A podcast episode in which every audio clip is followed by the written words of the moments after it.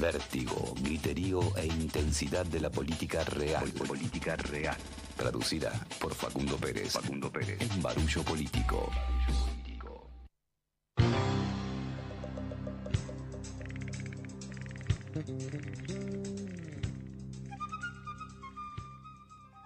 No necesita presentación.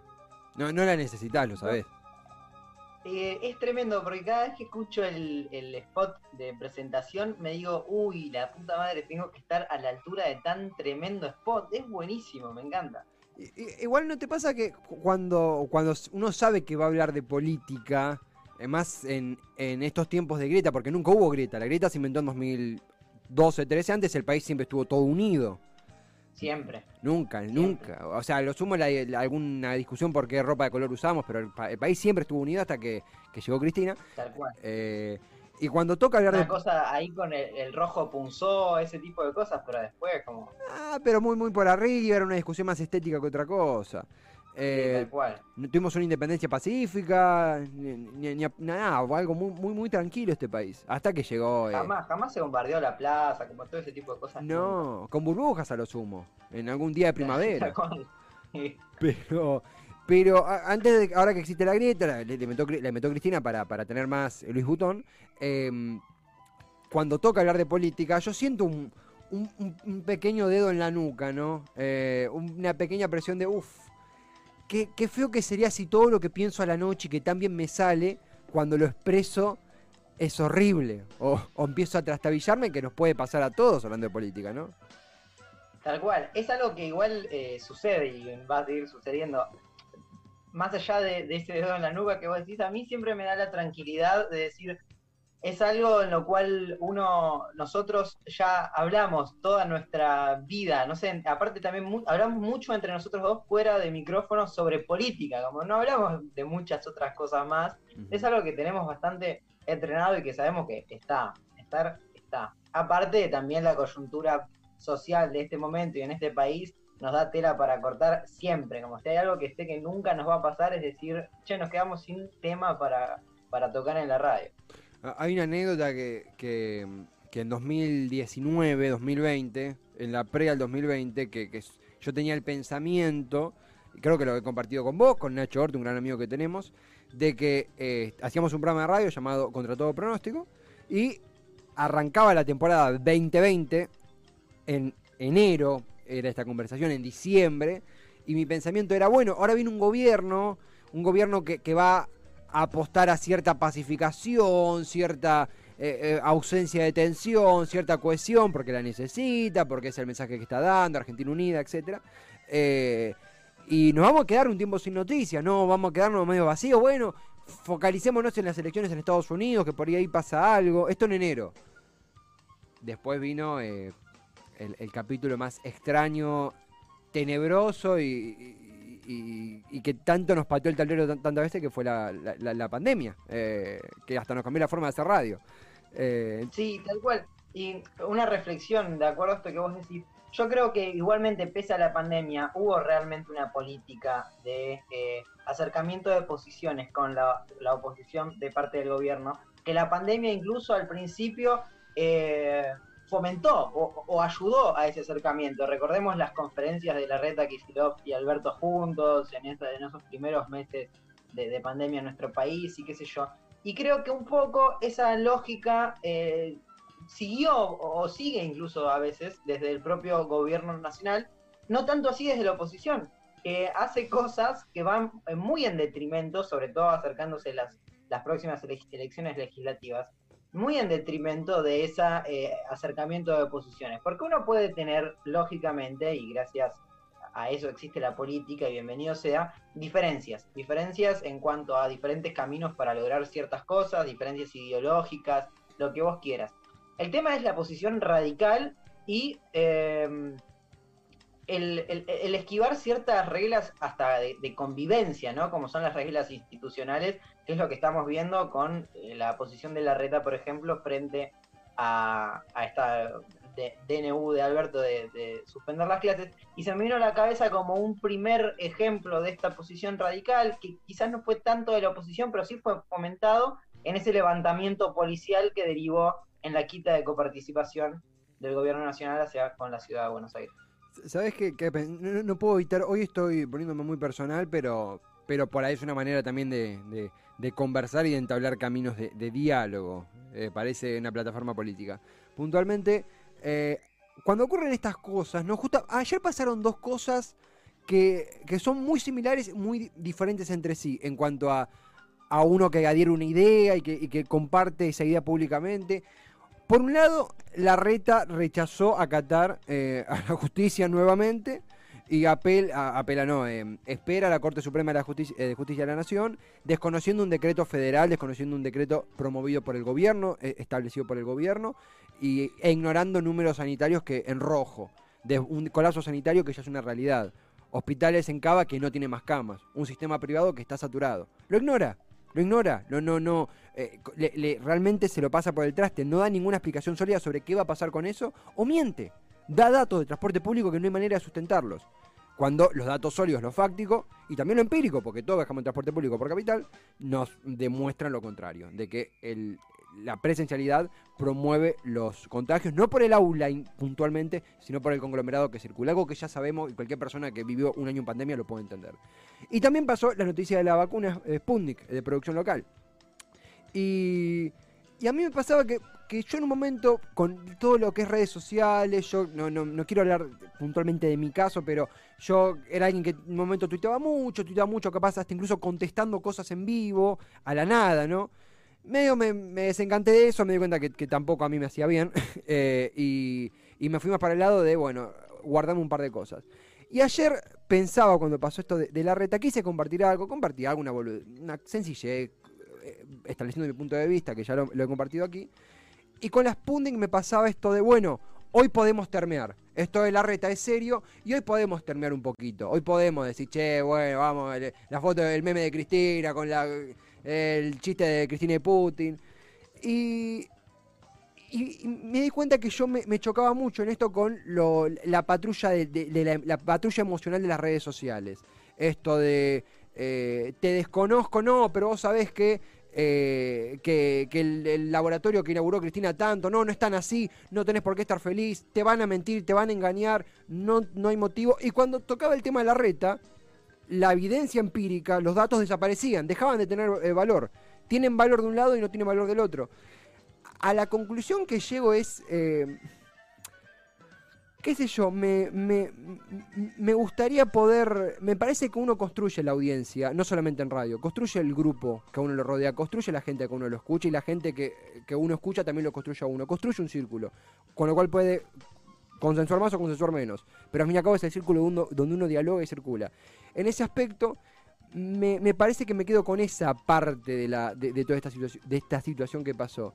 Eh, esa audiencia que construimos es el círculo del cual nos rodeamos, que podemos estar más o menos de acuerdo, eh, empieza a tener cada vez más valor. Y creo que hay un montón de cosas que lo rodean, un montón de tuiteadores del Twitter y de la vida que lo rodean, de los dos extremos, pero puntualmente me quiero referir al extremo de antivacunas, el cuestiono todo, eh, que, que me parece sanamente dejar de negociar la cabeza con ellos, eh, realmente centrarse en, en, nutrirse de información y, no tener esa hipocresía que es tan característica de los extremismos. No, no sé si tienes una conclusión, ¿eh? no, no, pensamiento suelto. Em, me gusta el debate, sabes que es algo que a mí me gusta mucho este punto. No tengo una posición tomada 100% al respecto, pero sí tengo un, un pensamiento en potencia, por así decirlo que es, a mí me pasa por un lado, es como, bueno, frente a estas eh, posiciones tan radicales, tan ilógicas, tan peligrosas, tan de derecha, mismo desde los antivacunas hasta los, no sé, libertarios o hasta quienes reivindican la última dictadura militar. Por poner un, ejemplo que ah, por ahí no es tan extremo. Si escuchamos, no sé si lo escuchaste a La Nata y a Longobardi, y Longobardi diciendo que prácticamente pidiendo un golpe de Estado. Me encanta porque ya no disimulan.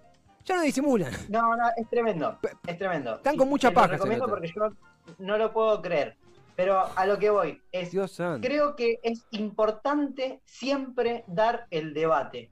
Siempre dar el debate. Por más extrema que sea la, otra posición, siempre hay que dar el, el, debate. Porque con el debate, el progresismo o ciertas ideas progresistas se volvieron hegemónicas. Lograron tener un estatus de hegemonía esa hegemonía va a tener movimientos contrahegemónicos, que hoy, en este caso, los movimientos contrahegemónicos aparecen con fuerza desde posiciones de la derecha. Y el, el deber de la hegemonía, el deber en este caso del progresismo, es dar el debate y seguir ganando la lucha cultural, la batalla cultural, la batalla de sentido alrededor de esas eh, discusiones. Por ejemplo, vos, yo podemos decir, Federer es el mejor tenista de la historia. Sí, joya. Pero no es un sentido cerrado. Federer sigue jugando. Federer tiene que salir a la cancha y ganar los partidos. En ese sentido me parece que es importante seguir dando el debate. Si total nuestras convicciones, nuestras razones, nuestros datos empíricos, fácticos, están ahí, siguen siendo los mismos de siempre y tienen un poder enorme, entonces es siempre importante dar el debate. Porque frente a la censura surge esta cosa de sentirse oprimido y terminas dándole más fuerza a un movimiento que por ahí no tendría que tener tanto sustento o fundamento teórico, eh, fáctico, etc.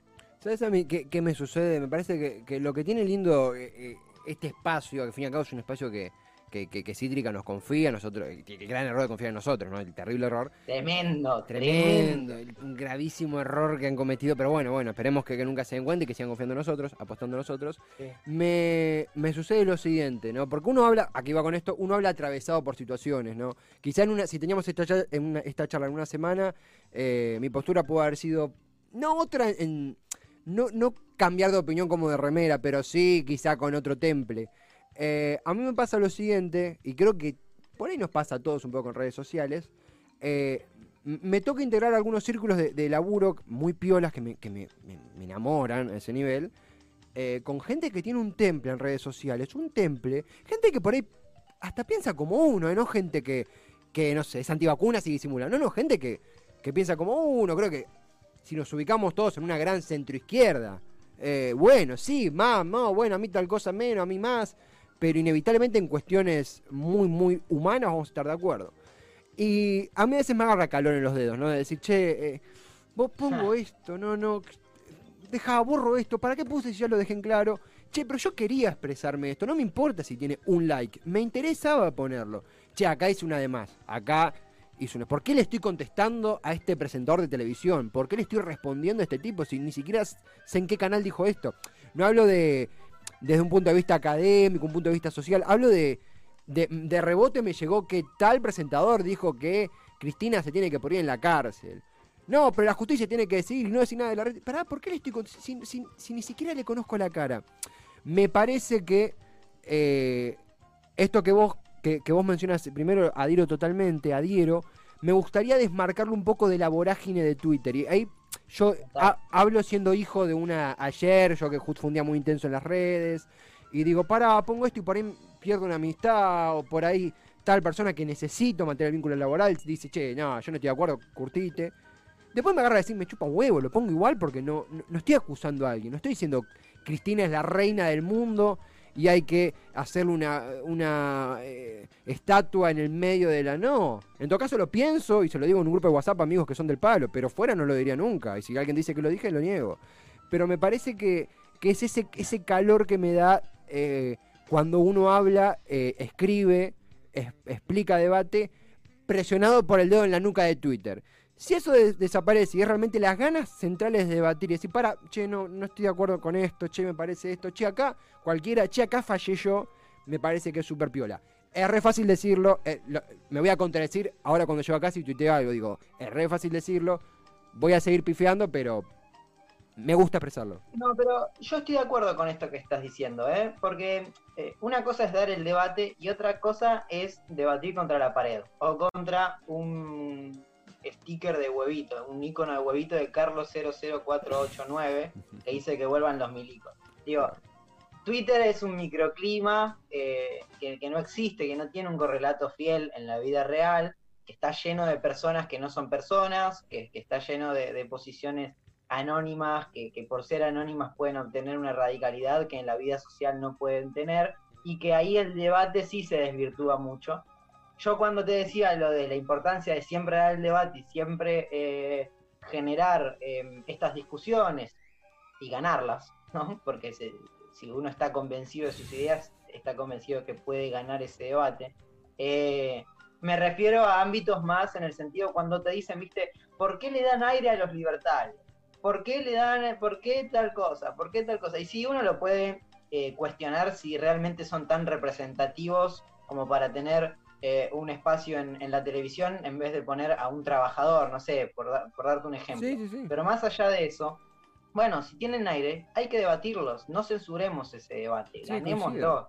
Te digo, eh, si estamos confiados en nuestros ideales, ganémoslo. Informémonos, estudiemos, formémonos también y, defendamos lo que pensamos con, convicción. Em, algo que te quería decir, como trayendo un poco, no sé si tenías algo más que decirme. No, no, pero contame. Algo de la vacuna. Eh, eh, contame si de la vacuna me interesa, así que por favor, a full. No, eh, sigo en esta cosa de, la lucha teórica, ¿no? De, retórica, perdón, de, lo que vos me decías, cuando vos hablas de la vacuna te contestan con datos o con supuestos datos y qué sé yo, y cuando hablas de la reta los datos desaparecen surgió algo muy loco que es una, batalla retórica en que Alberto usaba los mismos datos que la reta, la reta usaba los mismos datos que Alberto, pero cada uno los entendía de manera diferente, ¿no? Ni siquiera hay algo de una verdad última en los datos, sino que siempre hay interpretaciones. Eso siempre va a ser así, la, la lucha siempre es retórica, ¿no? Siempre es discursiva. Ahora, el tema es cuando la manipulación de los datos, que son datos que pueden ser fácticos, que pueden estar eh, basados en la realidad de lo que fuese, tienen como correlato muertes directamente, mm. ¿entendés? Porque uno puede estar eh, interpretando o no interpretando de tal o cual manera ciertas cosas, pero los números de muertos son números de muerte. ¿no? Los números de, ocupación de, camas de terapia intensiva son números de ocupación de terapia intensiva. Ahí no hay mucha vuelta a interpretación. Sí, eh, mira, se, me han disparado muchas cosas. Tomo un, momento lo que dijiste antes de esto de, por qué se le da eh, cámara a los libertarios, cosa que principalmente uno no, no depende de uno, ¿no? Eh, esto de, la, la, aparición de fuerzas innovadoras desde algún punto que si bien traen elementos del pasado y elementos del presente también, se presenta como algo nuevo. Y algo que en común, eh, que hemos hablado con Balu eh, en Abro Debate, con Balu Tealdo, con vos, con, con, Malena también, con Malena Álvarez, con, con, diferentes invitados que han pasado por aquí, es la fuga. La fuga de que a veces el propio progresismo tiene a veces en su afán de fortalecer cuestiones ya establecidas, descuida otros frentes. Y de repente cuando un pibe de 15 años eh, dice que es fanático de mi ley y que el Estado tiene que ser chico y que hay que privatizar a la policía, muchas veces nos sale, y es un mea culpa, ¿no? A mí me sale, eh, un pibe de 15 no porque es un, pibe chico, no, un, un, pibe de 23 años, un pibe de mi edad, de 24. Muchas veces nos sale decir, che, qué boludón, dale, el Nesquik, es una culpa, eh, es una culpa que hago, da, tomá el, andá a ver eh, Esponja. Y más allá del, meme, que el humor, que creo que, es parte del, colectivo, es parte de todo un, del, radio de cosas que, rodea la política y que, y que no voy en contra de eso, me parece que inevitablemente nos hace desentendernos de la situación. De repente es un ciudadano de otro país, de otro mundo, que ha quedado estancado en otra dimensión y que por algún motivo repite lo que son para nosotros estupideces. No, muy probablemente hay una fuga de repente del estado de la educación, eh, eh, mismo em, hasta me centro en la educación, eh, la, política en la educación, el rol social en la educación. Yo tengo muchos reproches para mi educación y el rol social que me dio a entender que yo tenía mi educación, sobre todo en, la secundaria. Entonces me parece que es muy sencillo decir, mira que juntada de grano, jajaja, ja, ja, boludo. Y es muy más complejo decir, che, pero nosotros a los pibes que salen entran a sexto año acá en la provincia, salen sabiendo el rol social que tienen, saben eh, eh, eh, descubriendo su talento, saben entendiendo el poder de un voto, salen saliendo de la historia argentina, salen con una curiosidad, salen entendiendo que hay que cuestionar el mensaje, este mensaje, el mensaje de la tele. Me parece que ahí es, yendo a lo que vos arrancabas al principio, es donde, donde está lo, jugoso. Y me parece que también, concluye, esto, esto lo podemos estar charlando horas, horas y horas, pero para, para, para, antes de que, de que venga directamente a sacarnos eh, con el SWAT, no, ya está. antes de que se den cuenta. está Adrián SWAT acá afuera. Está Adrián SWAT y chicos, ya me veo que ya. Eh, me parece que, que, es una es una vamos a, contar un, un, pequeño detalle para que no quede no quede extraño son días locos son días súper ajetreados había una nota que no se pudo dar no vamos a disimular nunca lo disimulamos vamos a darla en el siguiente barullo político con Gisela Marciota no no pasa nada se dio la chance, sin esperarlo, de, tratar un, tema que los dos teníamos mucha ganas de hablar Y como fue un tema no preparado, los dos fuimos como armando camino al hablar, como dice, no puedo creer que acabo de citar, de citar a Serrat, voy a ignorar completamente eso que acaba de suceder. Eh, quedó esto como muchas cosas flotando que te invito a seguir completando. Eh, cité a Serrat y Alfonsín en tres días, no me quiero morir. Eh. Tremendo, tremendo. Me estoy volviendo radical, Facu, soy radical. Eh, un saludo, a los amigos radicales. Eh, lo podemos continuar en los siguientes barullos políticos, si a usted le parece, estimado Facundo Pérez. Claro que sí, señor Esteban Pablo. Eh, vamos a, tenemos la fortuna de, de contar con una versatilidad muy, muy, muy potente de esta columna, que es eh, hija de la propia disposición de Facundo. Exactamente, así que con la marcha radical nos reencontramos en, la próximo, en el próximo barullo cuando, cuando toque, ¿te va? Bueno, sí, me voy con esto entonces, me voy con la marcha radical. Un abrazo, un abrazo a los amigos radicales, un abrazo a los amigos, amigas y amigas radicales. Hasta pronto, Facu. Chao, hasta luego. Facundo Pérez, estudiante de eh, ciencia política, actor. En serio, yo quiero extender mi. mi, mi- yo hago eh, jodo, hago chistes. No hacía los fans de Serrat, pero a, a lo- a los amigos radicales y amigas, cuando quieran invitados. Hemos tenido al presidente de la USR porteña, la mejor.